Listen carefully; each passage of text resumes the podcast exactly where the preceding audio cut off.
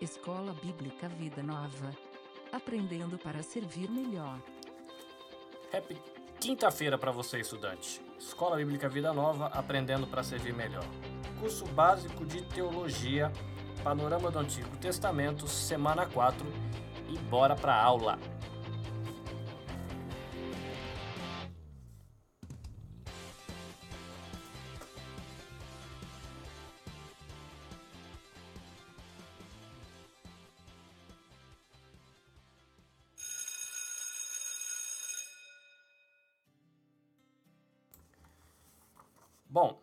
Última aula a gente falou sobre o livro de Êxodo e agora a gente vai começar a narrativa que fala a lição aí, o anseio por Canaã, e a gente vai lidar com o livro de Números e também com o livro de Deuteronômio. É, números é o nome que a gente tem para esse livro na nossa Bíblia, né? O terceiro livro da Bíblia, Gênesis, Êxodo, perdão, Levítico, Números, o quarto livro. Mas o nome desse livro em hebraico é No Deserto. Tá? E você vai ver que o livro, na verdade, ele passa boa parte do livro, o que mais tem no livro é a narrativa dizendo o que aconteceu no deserto. A pergunta é então por que, que a gente tem no nosso, nossa Bíblia esse livro com o livro do nome de Números. Isso acontece porque uma, aquela antiga tradução grega do Velho Testamento, né, a tradução do Velho Testamento para o grego, chamada de Septuaginta, e você deve se lembrar de que a gente falou disso, essa tradução tinha como título a palavra aritmoi, né? por isso que a gente tem a palavra aritmética, né? aritmoi, e quando traduziram para a gente em português, traduziram aritmoi por números. Mas o título na Bíblia hebraica é no deserto e é provável que esse título, né, no deserto, ele passe melhor a ideia do conteúdo do livro para a gente, tá? Então você vai na sua apostila olhar um panorama do que aconteceu aí no deserto, vendo a viagem no livro de Números e chegando depois em Deuteronômio. Uma informação que eu achei curiosa é de que é bem provável de que Moisés ele manteve com ele um livro ou uma espécie de diário em que ele ia anotando aquilo que ele entendia que era importante. E essas coisas que eram importantes para ele, ele foi anotando os eventos, os acontecimentos, e tudo isso depois acaba no livro de Números, nesse livro de memórias dessa viagem. Uma informação que eu achei bem interessante também, de que o livro de Números, ele vai fazer um panorama dessa viagem, mas na verdade dando aí uma. Deixa eu só pegar a referência aqui. É, um ano e oito meses, né? O primeiro do, no início da viagem, o primeiro ano mais oito meses. Depois, o livro ele praticamente mantém silêncio sobre 37 anos e 4 meses de viagem, ou seja, tem muito detalhe desse primeiro um ano e oito meses. Depois tem uma quantidade muito pequena de detalhes em praticamente 37 anos e meio. E depois, de novo, riqueza de detalhes no último ano de viagem, que é quando chega lá no finalzinho da, da viagem, quando a gente está quase para passar para o livro de Deuteronômio. Uma citação aqui, essa citação da questão do, do, do cronograma da viagem, né, essas informações que estão é, detalhes dos primeiros quase dois anos e depois o detalhe apenas do final, tá na Bíblia de Estudo Arqueológica, é um, é um artigo com um pouco mais de detalhes. Eu achei legal uma citação aqui do Manual Bíblico Vida Nova sobre o livro de Números, que fala que o, a, a nação de Israel, né, ela se torna uma nação santa. E que esse se tornar uma nação santa era a condição desse povo. E eles se tornaram também um reino de sacerdotes, que era a função deles. Né? Então, quando eles falam que eram santos, é, reino e sacerdotes, então tem esse, essa ideia né, de, de condição de santidade e função. Eu achei uma informação bastante relevante para o nosso pensamento. Então a gente vai dar uma olhadinha na lição, ver o que, que a gente consegue encontrar de informação legal aqui. É... Sem muito detalhes, que você vai gastar tempo lendo, eu vou procurar só adicionar aquilo que eu vi de interessante, né, e informações que eu achei legais. Tá? Então você vai ver aí o anseio por Canaã e o que acontece aí no livro de Números, que é na Bíblia hebraica, o livro no deserto. Quando você achar aí na página 53, você vai receber, ver a perceber a informação de que nem tudo aí está em ordem cronológica, tá? Eu não consegui entender exatamente é,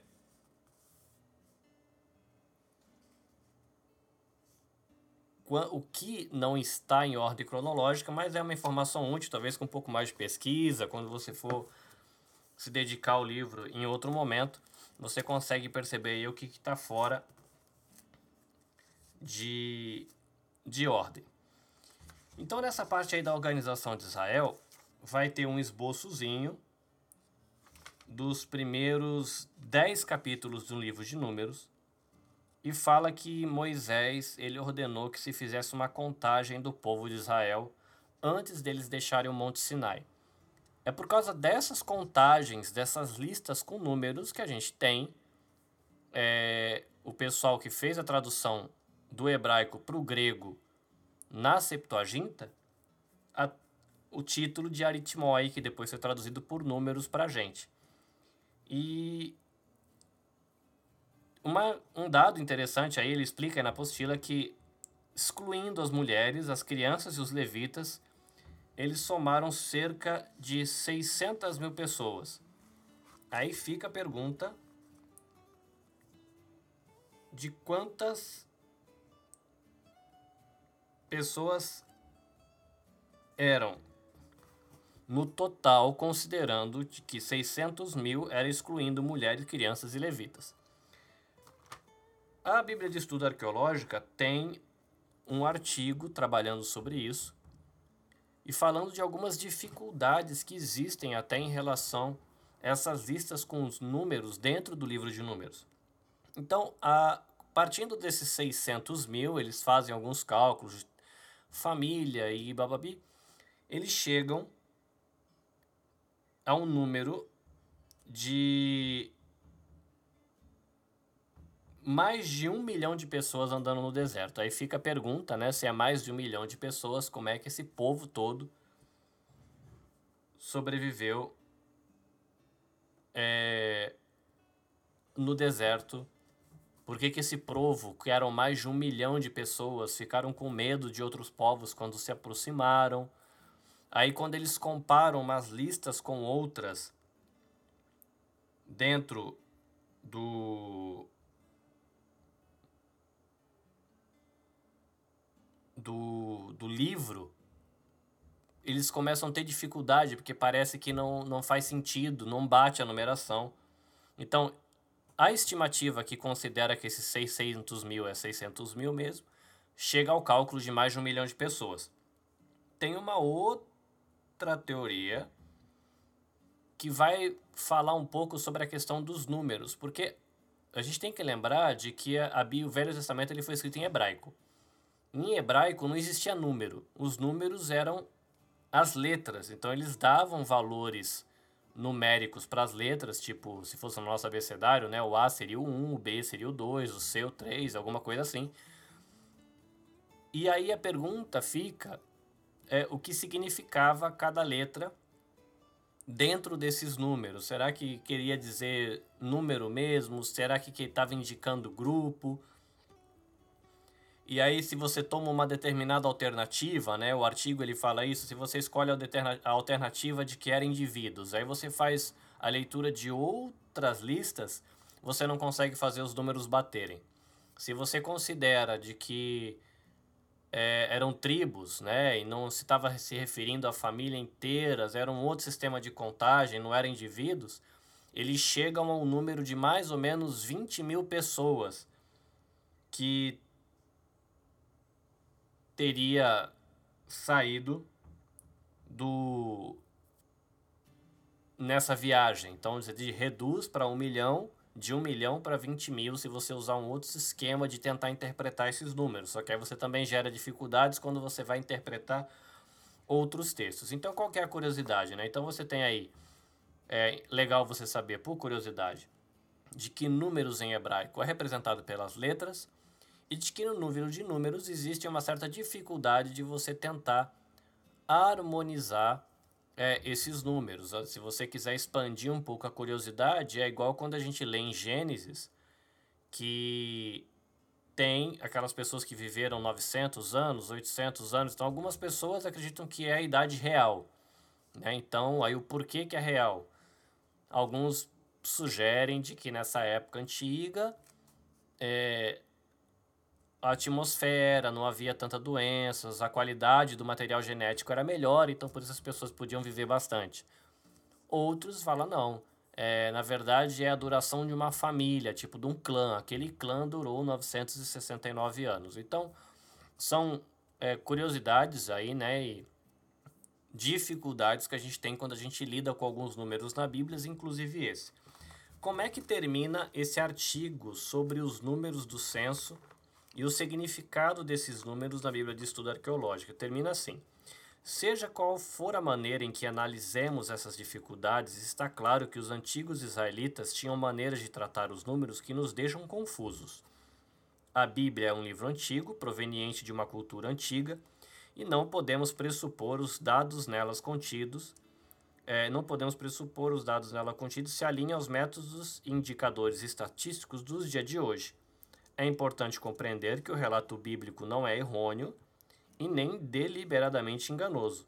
Apenas não sabemos como os israelitas registravam os censos, fossem militares, fossem levíticos, porque tinha uma diferença da maneira como eles contavam quando era um censo militar e uma diferença quando era um censo levítico. Então, não se sabe direito né, como é que eles registraram. Então, principalmente aí no livro de números, você tem é, algumas dificuldades para tentar harmonizar as listas, mas é, vale a pena deixar esse registro aí para você somar o seu conhecimento quando você tiver um dia uma, uma outra lição ou alguma coisa lidando com isso, você já vai estar tá familiarizado.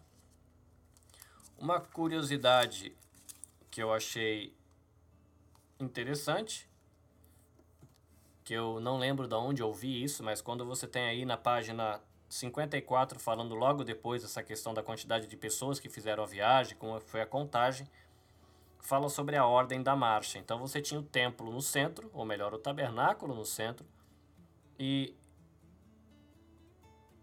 para cada direção, ou seja, se você imaginar olhando de cima, né, para a direita três tribos, para a esquerda três tribos, para frente três tribos, olha isso aí, trava a língua, e para baixo três tribos. Olhando de cima, você teria o formato de cruz, né? Uma curiosidade, né? O, o, o tabernáculo no meio e as tribos em forma de, de cruz aí no na disposição deles como grupo. Você vai ter depois, logo depois, a dedicação do tabernáculo e se você já foi em alguma igreja histórica, tipo uma igreja batista, talvez uma igreja presbiteriana ou alguma outra parecida, talvez você já tenha ouvido a bênção sacerdotal, que é a que está registrada na, na página 54. Né? O Senhor te abençoe e te guarde. O Senhor faça resplandecer o seu rosto sobre ti, tenha misericórdia de ti. O Senhor te levante o rosto e te dê a paz. Na aula passada, eu citei o fato de que essa questão do tabernáculo, templo, existe vários links com a pessoa de Jesus e de que dá para você fazer um estudo tentando ver alguns detalhes. O Manual Bíblico Vida Nova, eles, ele traz a seguinte é, nota de cuidado que a gente deve ter quando a gente for fazer esse tipo de estudo tentando ver alguns detalhes do, do tabernáculo, do templo e como isso tem conexão com Jesus. Eles falam assim: olha, em Êxodo 25:8, Deus instruiu Moisés: E me farão um santuário para que eu possa habitar no meio deles. Alguns comentaristas encontram o significado cristão em cada detalhe da construção do tabernáculo. Essa abordagem ela não deve ser exagerada, para não perdermos de vista o objetivo principal, que é a presença do Senhor. O Novo Testamento aplica essa imagem da presença de Deus no tabernáculo à presença de Jesus com seus primeiros discípulos. E o Verbo ele se fez carne e habitou entre nós. E se eu não estiver errado, essa frase e habitou entre nós é, é tabernaculou. Né? A gente não usa porque é um verbo que a gente não. Eu acho que nem tem em português o verbo tabernacular mas aí por isso usou o verbo habitar. Mas aqui tem a construção do tabernáculo e Deus que se manifesta, a presença de Deus no meio do povo, e você tem Jesus que ele se fez carne e ele tabernaculou entre nós. Né? Ele se fez presente no tabernáculo da carne. É, com a gente. O estudo continua e ele vai falar do caminho de Canaã, trazendo detalhes aí lembrando de que Deus ele guiava o pessoal numa coluna de fumaça durante o dia e a coluna de fogo durante a noite. É, uma curiosidade sobre uma discussão que tem sobre esse texto: existem pessoas que fazem estudo de ufologia em cima da Bíblia, que é o estudo da questão de alienígenas, né? Se encontram alienígenas na Bíblia. Né? Tem até uma expressão até que os deuses eram astronautas, né, considerando a possibilidade né, dessa teoria de que aquilo que a gente entende como divindades no mundo, na verdade, eram seres extraterrestres que viajaram para cá e as pessoas antigas achavam que eram deuses. Aí, as pessoas que pegam essa teoria de que as divindades eram deuses, ou melhor, eram alienígenas, eles vão dizer que nessa nessa viagem de Israel do Egito até Canaã, que eles foram guiados pela coluna de nuvem e a coluna de fogo, na verdade era uma nave espacial que estava conduzindo eles pelo deserto. Né? Para você pode dar muita risada aí, alguns vão achar muito curioso, mas a ideia de que era uma nave que tinha é, usava combustível, então durante o dia você via a fumaça que estava queimando, casa como escapamento da nave, né? alguma coisa assim. E durante a noite você não ia conseguir ver aquela fumaça, mas você veria é o fogo que sai pelo escapamento dos motores da, da nave. Né? Então é só uma curiosidade para você aí sobre esse detalhe da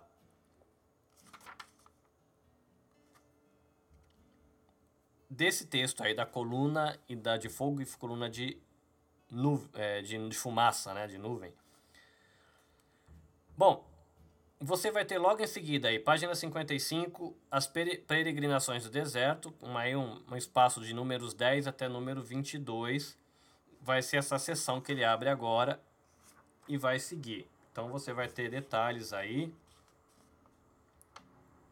Foi nessa época, né, nesse espaço onde Moisés ele, ele levanta aqueles 70 anciãos que ajudariam ele na direção do povo e na liderança do povo durante o caminho. Né? Então, é, se você é líder ou se você se tornar um líder, é importante você ter uma equipe de apoio para que você consiga fazer bem o seu trabalho. É importante isso, né? Você saber de que você precisa de gente caminhando com você para você conseguir fazer bem o seu trabalho. E a gente chega no, na página 56 que fala sobre a crise de um Cádiz. É, eu marquei aqui um, duas frases dessa questão da crise que vai falar de quando Caleb, Josué e Caleb vão lá com os espias ver a terra, depois eles voltam E tem toda aquela confusão que a gente já conhece. Mas eu achei interessante a maneira que a, que a, que a apostila explica isso, que ela falou, os 12 homens apresentaram um relatório unânime a respeito da excelência da terra e do potencial e ferocidade dos habitantes do lugar. Então todos os espias, eles concordaram com a qualidade da terra. Porém, né, entretanto, com relação à probabilidade de conquista, eles entraram em desacordo. E aí, nesse momento, foi 10 contra 2. Né? Josué e Caleb disse: Não, Deus é Deus, a gente já viu os sinais que ele fez. É, a gente pode confiar de que ele vai cumprir o que ele está falando, a gente pode ir sem problema. Já a outra galera falou: Não, imagina, é, Deus ele não vai dar conta, é, a gente vai tudo morrer porque os caras são grandes, são fortes, a terra é linda, mas a gente está enrolado e não vai dar certo esse negócio. Né? Então, duas coisas para a gente pensar. Né? Primeira, que será que sempre a voz da maioria é a voz de Deus? Né? Quando a gente tem um atrito, um conflito, é, a gente tem uma discussão sobre algum tema na, na vida em comunidade como igreja. A gente discute um assunto, será que sempre a voz da maioria é a voz de Deus? Né? A gente tem que se perguntar para quando a gente vai escolher em que lado ficar na, na tomada de uma decisão, né? E uma outra coisa que é curiosa nessa, nesse, nessa questão de Josué e Caleb, porque os, dez, os outros dez espias eles não confiaram, mas teve uma outra galera também que não confiou, de que os milagres nem sempre geram fé. Porque é interessante que eles viram um monte de milagres, um monte de coisa há pouco tempo, mas isso não, não gerou no coração deles confiança para eles confiarem em Deus, crerem em Deus para a coisa ir para frente. Então, é muito curioso. Segue a lição e ela vai chegar no parágrafo aí falando dos anos de peregrinação. É, Corã, Datã e Abirão, eles representavam dois grupos rebeldes que se ajudavam mutuamente no esforço comum. Que é um detalhe que nas minhas leituras eu não tinha percebido. Para mim, na minha cabeça, era tudo contra Moisés. Mas aqui o texto fala que não é. Fala que Corá ele estava querendo assumir o lugar de Arão e Datã e Abirão era contra Moisés, né? Então, né, quase agora, né, eu, eu citei de que é legal você pensar na escolha que Moisés fez dos 70 anciãos para ajudar ele, de que isso vai ajudar você a, a exercer o seu ministério, sua liderança, caso você tenha liderança, algum dia você ocupe aí uma função de liderança.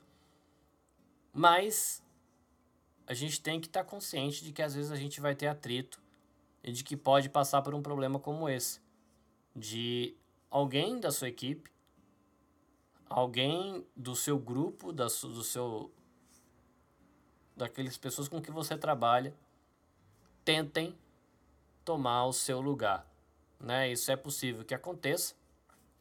E a gente vai ter que ter sabedoria, maturidade para lidar com essa situação e muita graça de Deus, e assim como Deus ele interviu, Deus ele reafirmou a autoridade de Arão e Moisés, caso isso aconteça um dia com a gente, a gente vai ter que contar aí com a, a graça de Deus para que ele venha e mostre né, a vontade dele. E ele e não a gente brigando com todo mundo, né, às vezes culhambando tudo, tente reafirmar nossa autoridade, mas que a gente tenha a sabedoria e a graça para para andar com Deus. Você tem aí na página 57, falando do caminho das planícies de Moabe. E vai ter aquele episódio da serpente de bronze que foi colocada num poste, né? E ela foi levantada e todo mundo que olhava para essa serpente, ele era curado. Jesus ele cita, né, essa situação, esse episódio, que ele fala que isso aí simbolizava a morte dele na cruz, então de alguma maneira todo aquele que olhar para ele, né, que estava lá na estaca, assim como essa serpente, vai viver. E eu fiquei curioso em relação a essa questão da serpente. E essa Bíblia de estudo arqueológica, ela traz muitas informações sobre crença de outros povos ali da época, cultura, e cita que as serpentes eram considerados, era na, nos mitos e nas histórias antigas, eles estavam muito associados a coisas de poder, aquele que está contra, é, aquilo que é mal, aquilo que é ruim. Então tinha muito essa associação com algo poderoso, algo que era do mal, algo que era ruim. E, e tem vários mitos que falam dessa relação das pessoas com serpentes, o dragão e a pessoa contra a serpente, sendo enganado, sendo derrotado, lutando.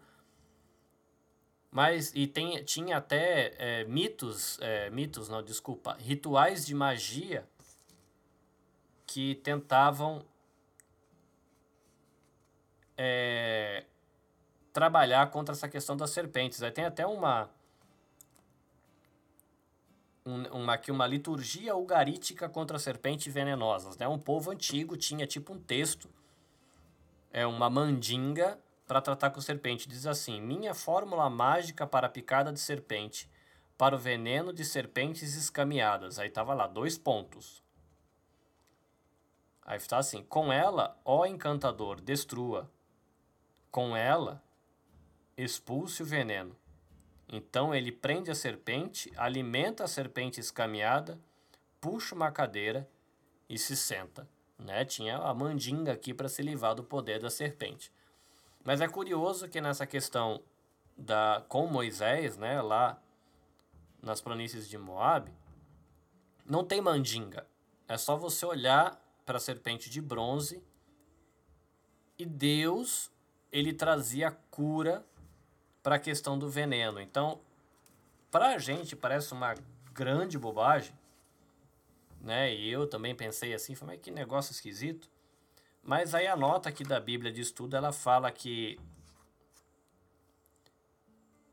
era muito importante esse tipo de, de comentário e registro dessa situação por as pessoas do entorno da época, porque eles tinham na cabeça de que a serpente era um negócio muito poderoso que ninguém dava conta com isso, só com mandinga.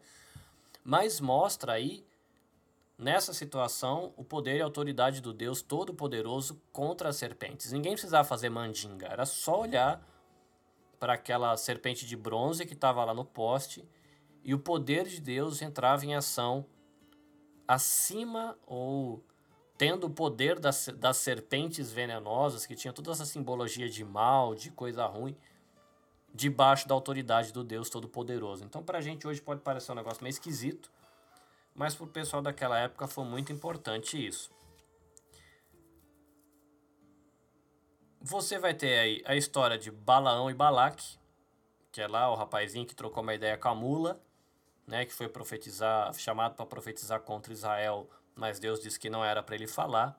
Então é um cara aí que era um profeta, né, vamos dizer assim, um porta-voz de Deus, mas que o objetivo dele ter ido lá para as planícies para ter essa, essa questão com Balaque é interesse financeiro. Então você vê de que ainda hoje as pessoas lidam com essa realidade, tem que lutar com isso, de você ser profeta de Deus, de você lidar com as coisas de Deus por interesse financeiro. Então é muito importante a gente tomar cuidado com isso, né?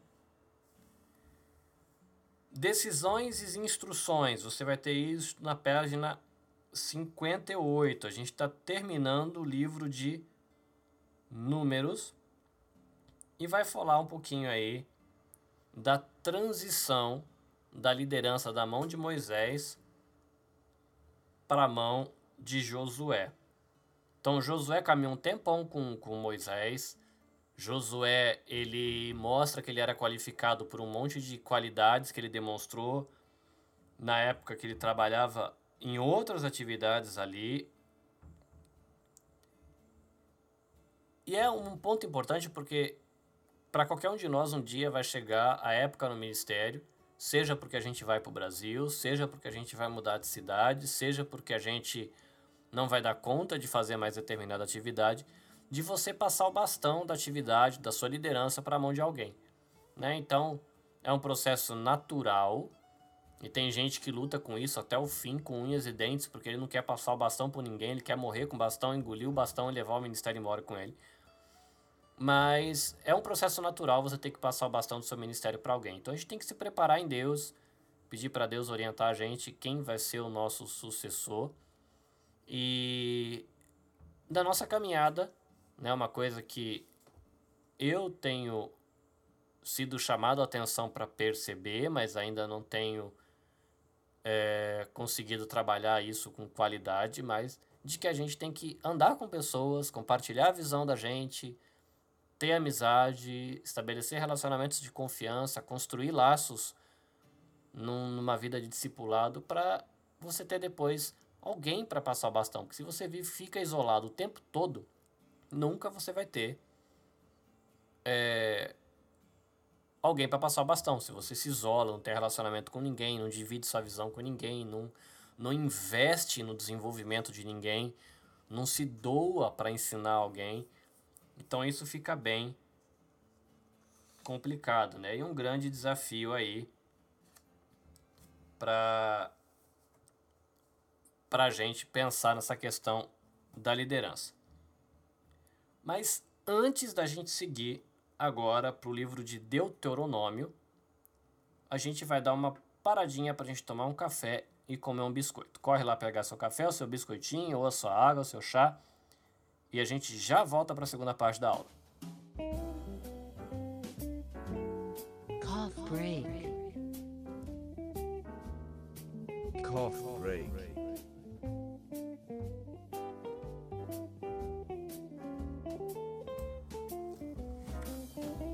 Bom, aqui no nosso café eu quero começar deixando para você a indicação de leitura da Elisa é um devocional diário, como o, os, esses que a gente usa na igreja, mas que ele é um clássico, né? Que foi lido por muita gente, usado muito entre cristãos brasileiros.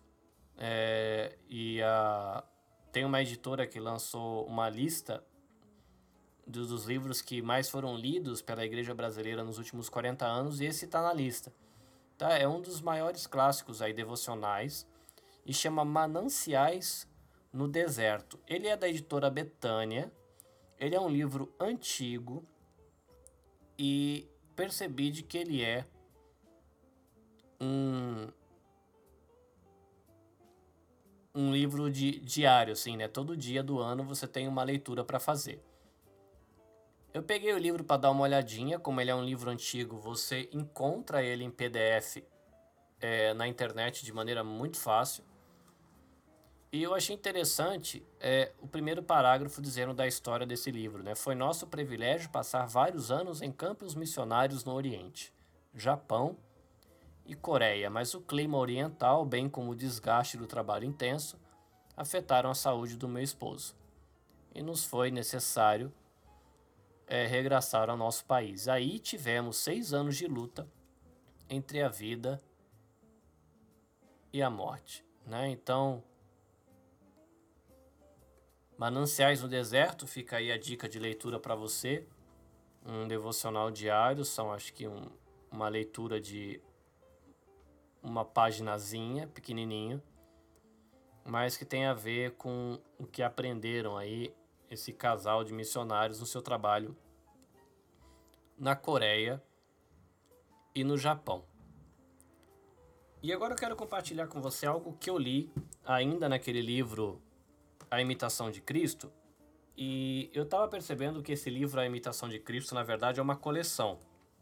E eu comecei essa semana a leitura do quarto livro é, do Tomás de Kempis. Então, A Imitação de Cristo ele é uma coleção de quatro livros, né? E agora esse quarto livro ele fala sobre o, os sacramentos, né? E mais esse pedaço que eu vou ler fala sobre a ceia, né? Então a gente está falando sobre eh, a história do povo que era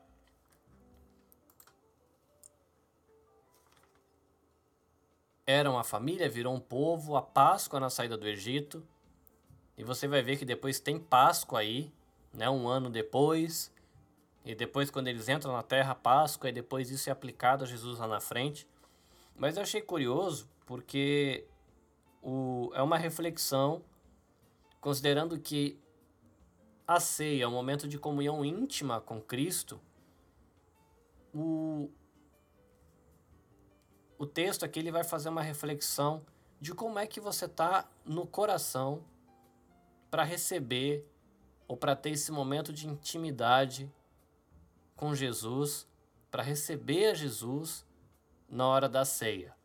Né? Então, é, esse textinho diz assim: Como haverei de acolher-te em minha casa, eu que tantas vezes ofendi a tua benigníssima face? Anjos e arcanjos te contemplam maravilhados. Santos e justos te temem, e tu dizes: Venham todos a mim? Se tu não o tivesses dito ao Senhor, quem acreditaria que pudesse ser verdade? E se tu não tivesses ordenado, quem ousaria se aproximar de ti? Eis que Noé, um homem justo, trabalhou centenas de anos na construção da arca, para que pudesse ser salvo juntamente com alguns poucos. Como posso eu, em poucas horas, preparar-me para receber com reverência o Criador do mundo? Moisés, teu grande servo e teu amigo especial, construiu uma arca de madeira incorruptível, coberta com o mais fino ouro, e lá colocou as tábuas da lei. E eu, criatura corrupta, como ousarei receber com tamanha indiferença o Criador da lei e o doador da vida? Salomão, o mais sábio dos reis de Israel, levou sete anos para edificar um templo magnífico em louvor ao teu nome. Ele celebrou também a festa da dedicação do templo durante oito dias, ofereceu milhares de sacrifícios de comunhão e solenemente pôs a arca da aliança no lugar designado, ao som de trombetas e muita alegria. E eu, o mais miserável e pobre dos homens, como poderei te acolher em minha casa, eu que raramente passo meia hora em devoção verdadeira? Como eu gostaria de passar pelo menos meia hora de maneira digna e apropriada. Eu fiquei um pouco surpreso porque é um tipo de reflexão que eu acho que na minha vida cristã é, eu nunca fiz, né? Refletir na quantidade e na qualidade de tempo que eu passo é, diante de Deus nesse processo de preparo da, do meu coração para participar do momento da ceia. Né? Então, é, fica aí esses pensamentos, né? a dica Mananciais do Deserto, da editora Betânia, e um trecho aí da imitação de Cristo de Tomás do Mosteiro de Kempis. E a gente vai agora para a segunda parte da nossa aula.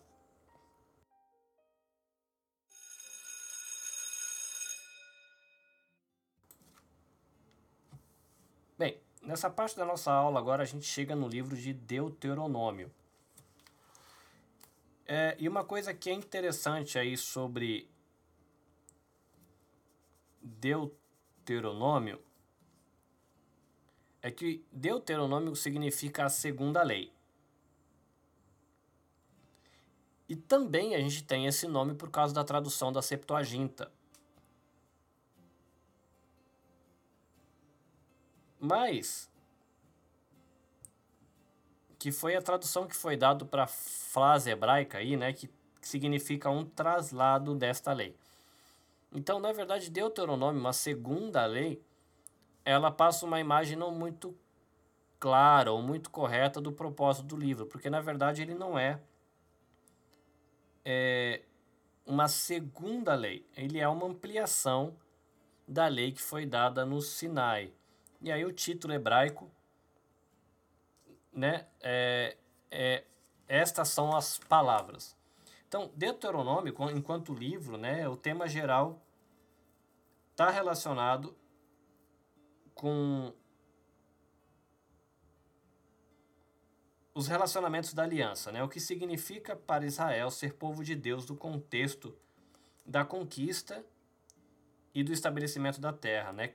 Qual eram os privilégios e as responsabilidades que implicavam em eles ser povo de Deus naquela geração e como, o que, que isso implicava para gerações seguintes também. Então, é essa a ideia do livro de Deuteronômio. Né? Você amplia a lei que foi recebida no Sinai e direciona aí o que significa para esse povo ser povo e quais implicações disso para eles e para gerações que viriam depois, né? Então você tem aí, né, na página 58, retrospectiva e perspectiva, né? Retroperspectiva, olhando para trás e perspectiva, um jeito de olhar, né? O que significa ser povo e qual a implicação disso.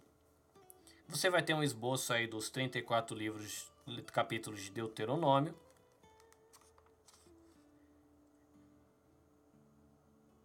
Você vai ter uma revisão da história. Moisés, ele faz um discurso, ele vai falar da lei. E na despedida dele, ele chamou os sacerdotes e falou: Olha, vocês têm o dever de ensinar a lei para o povo. Então eles receberam uma cópia da lei das mãos de Moisés. Uma curiosidade aí que o livro cita é de que a gente não sabe é, qual era o conteúdo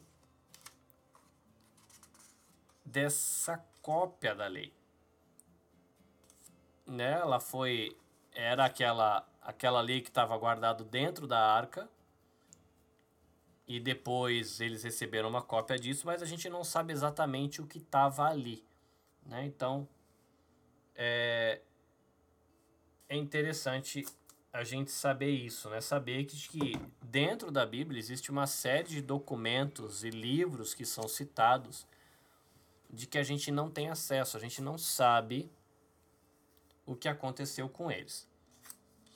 E na apostilinha, nesse momento, a gente chega no final da lição. Eu queria acrescentar ainda duas coisas, é, porque o livro de Deuteronômio, quando Moisés ele passa a lei para o povo, e a gente falou na aula passada de como as festas e os rituais eram aí uma ajuda para o povo entender a responsabilidade deles com Deus, a, o ministério deles com Deus, tinha né, é, nas práticas religiosas dos judeus uma certa periodicidade, tipo coisas que aconteciam em determinado período. Então tinha uma coisa que era diária, tinha coisas que eram semanais, tinha coisas que eram mensais, tinha coisas que eram multianuais, tipo a cada número de anos, e tinha o significado de tudo isso. Então eu vou ler aqui uma nota da Bíblia de Estudo Arqueológica que diz assim: na questão do ciclo diário, o que, que eles faziam todo dia? O sacrifício de manhã e o sacrifício à noite, e tinha a oração de manhã, de tarde e de noite. Então era o ciclo diário da rotina religiosa deles aí, da prática religiosa. O que acontecia na semana? Você tinha o dia do sábado guardado, né, que lembrava aí da criação e do descanso. Mensal, você tinha a festa da lua nova, que marcava o início do novo mês, e as festas sazonais ou o ciclo anual. Aí você tem aí, por exemplo, a Páscoa, Pentecostes, festas da cabanas. Ciclo multianual. Você tinha o ano sabático, que era algo que era celebrado a cada sete anos, e o ano do jubileu, que era celebrado a cada 50 anos. Agora, você tem coisas que acontecem todo dia, coisas que acontecem uma vez por semana, uma vez por mês, ou a cada meses, a cada ano, a cada quantidade de anos. Qual o significado disso? Que proveito isso tinha para eles e para a gente quando a gente vai aprender? A periodicidade dos cultos, especialmente na época das festas, é a rejeição à morte e ao impacto da queda. Tá? Então você tem os cultos e toda essa dinâmica religiosa com uma rejeição à queda no pecado e ao impacto que isso teve à vida humana.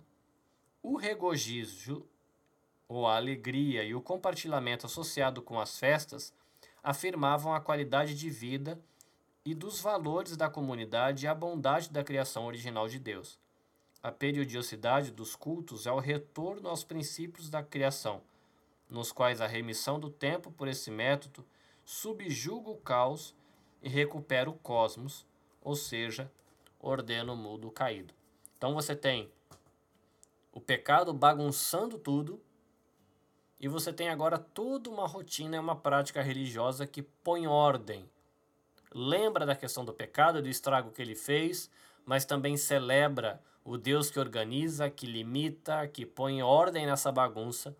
Então é um, um dos significados que a gente pode tirar aí da dessa prática religiosa e da rotina que eles tinham, né, diária, semanal, mensal ou outras coisas. Na última aula eu citei o fato de que a a lei, ela tinha um formato que era comum, como se a gente fizesse hoje um contrato jurídico, assinasse em cartório, esse tipo de coisa.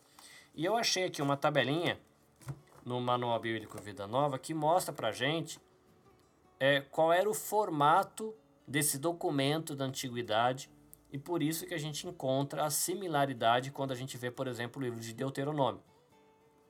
Tá? É, o que, que era, qual que era o conteúdo do de um, de um código legal ou de uma aliança. Então, primeiro você tinha o título, que identifica a parte superior, né, quem manda. Depois você tinha o prólogo, que mostra como essa parte superior cuidou do subordinado no passado, inspirando com isso gratidão e a obediência na parte subordinada. Você tinha as leis, logo depois. Nessa seção, né, se relaciona as leis dadas pela parte superior que devem ser obedecidas pela parte subordinada. Logo depois das leis, você tem as bênçãos e as maldições. Então, o que, que entra aí?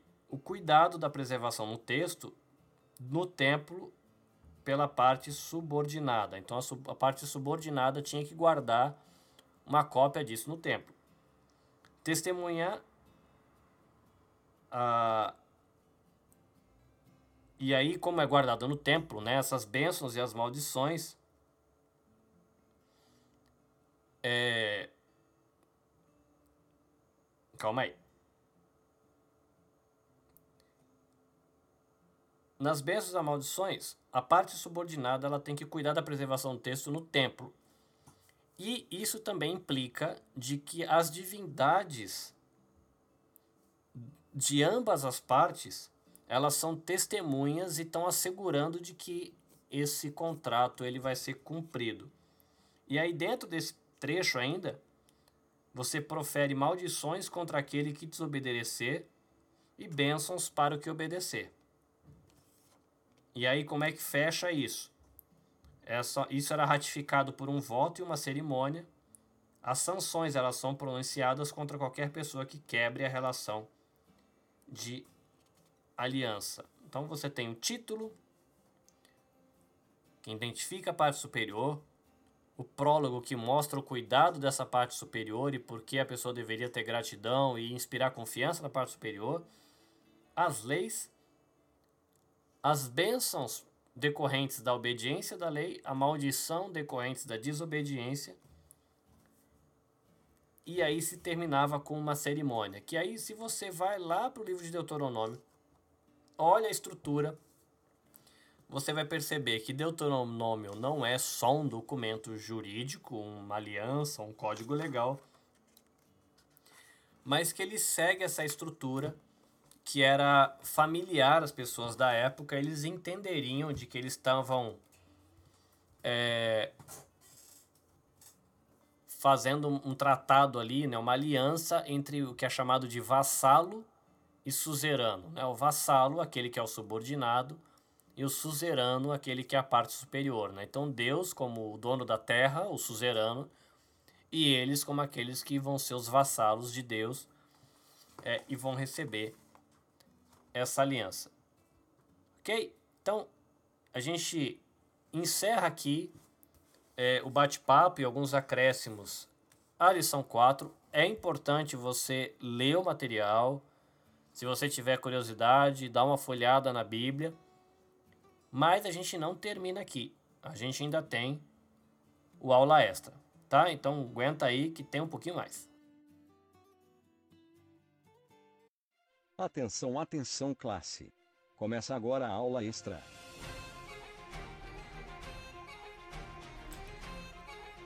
Ok. Né, aqui você paga um, leva dois. Né? Aula extra. Você está fazendo o panorama do Antigo Testamento com material da Vida Nova, fazendo a ordem cronológica das coisas. E a gente tem agora, trabalhando também com material da editora cristã evangélica, um panorama bíblico que trabalha livro por livro. Na semana passada a gente viu algumas informações sobre o livro de Gênesis e eu queria deixar com você agora algumas informações sobre o livro de Êxodo. Bom, se Gênesis ele relata o começo do mundo todo, Êxodo ele vai mostrar o início da nação de Israel. O povo de Deus ele entrou lá no Egito como uma família em Gênesis e ele sai para o deserto como um povo de Israel no livro de Êxodo. Então aí na história do segundo livro da Bíblia, os hebreus eles acabam se desenvolvendo como povo, eles são escravizados, ganham identidade como nação e eles recebem o livramento de Deus. Moisés é o primeiro líder desse povo e em vários textos, né, no livro de Êxodo, a gente vai encontrar as habilidades que Moisés tinha para a função do trabalho dele e quais foram as marcas que o trabalho que ele fez aí como legislador, administrador de Israel em seus primeiros anos aí de como uma nação independente e livre. Algumas informações básicas do livro de Êxodo então. O autor foi Moisés, e deve ter escrito aí o livro por volta de 1440 antes de Cristo. Ele foi escrito no deserto. O alvo era o povo de Israel. A gente você tem aí, a gente você tem aí é ótimo, né? A gente tem aí a palavra-chave sugerida aqui como salvação. E o texto bíblico de Êxodo 3:24 como é, o versículo chave. Vamos lá, versículo 3, capítulo 3 de Êxodo, versículo 24. Tá, tirando o fato de que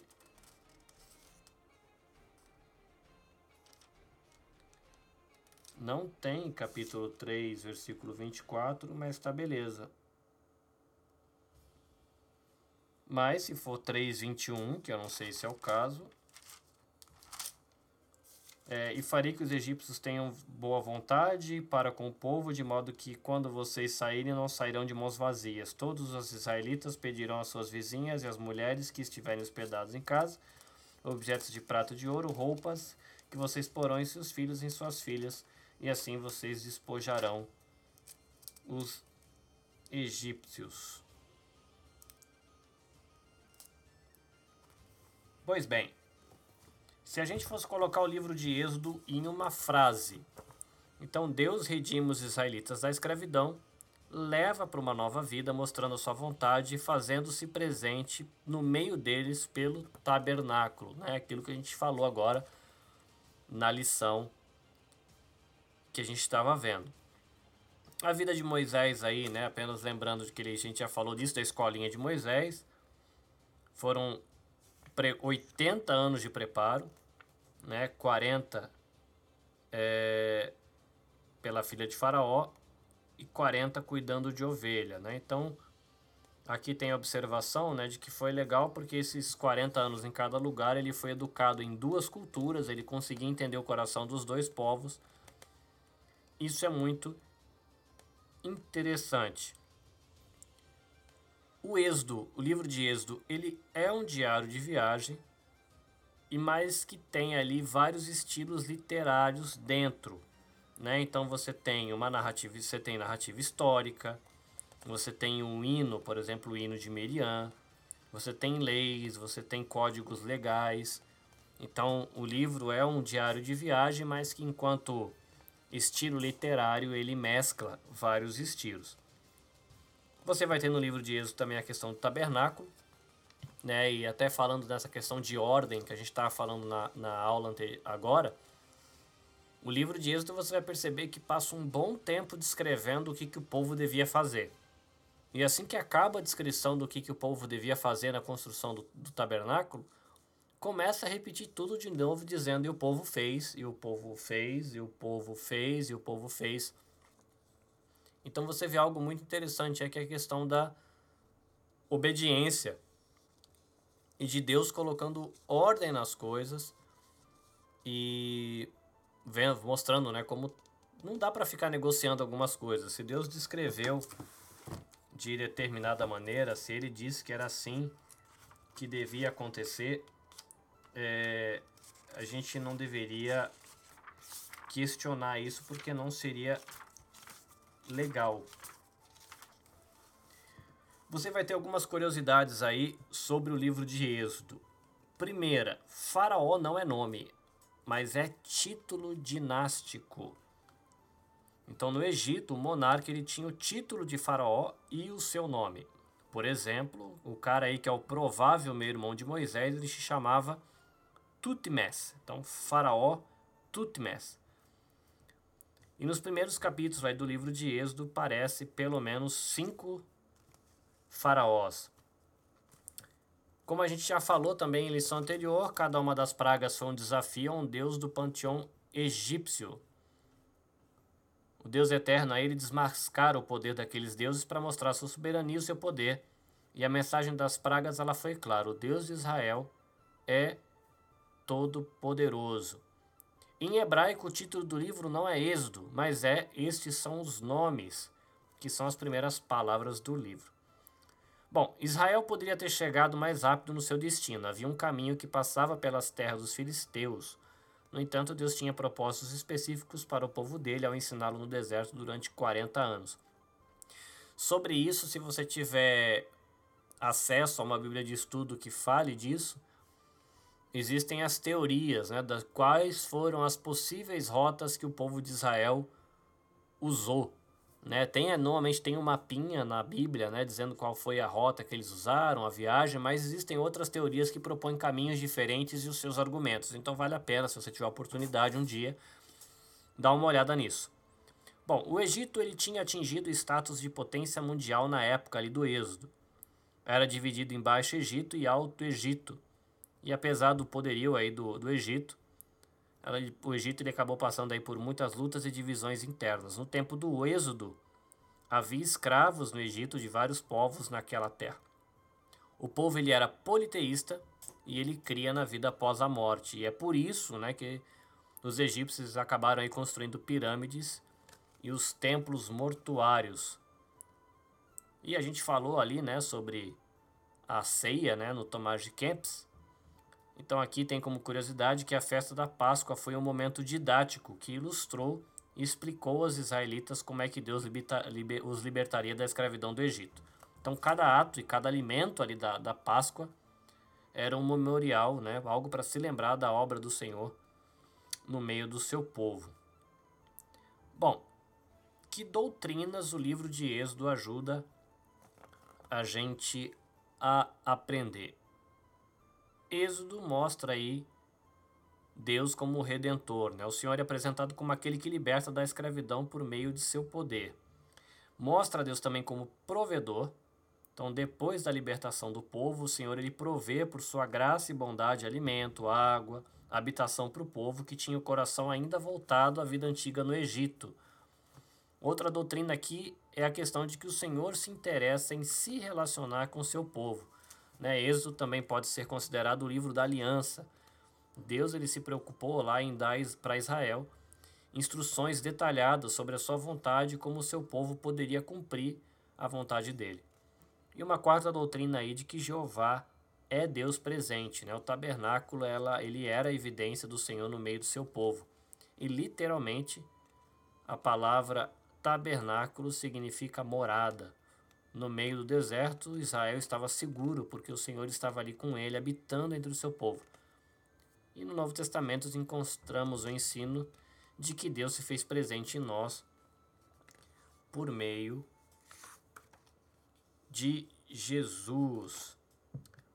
E aí ele fecha aqui o, os pensamentos a respeito do livro de Êxodo dessa maneira.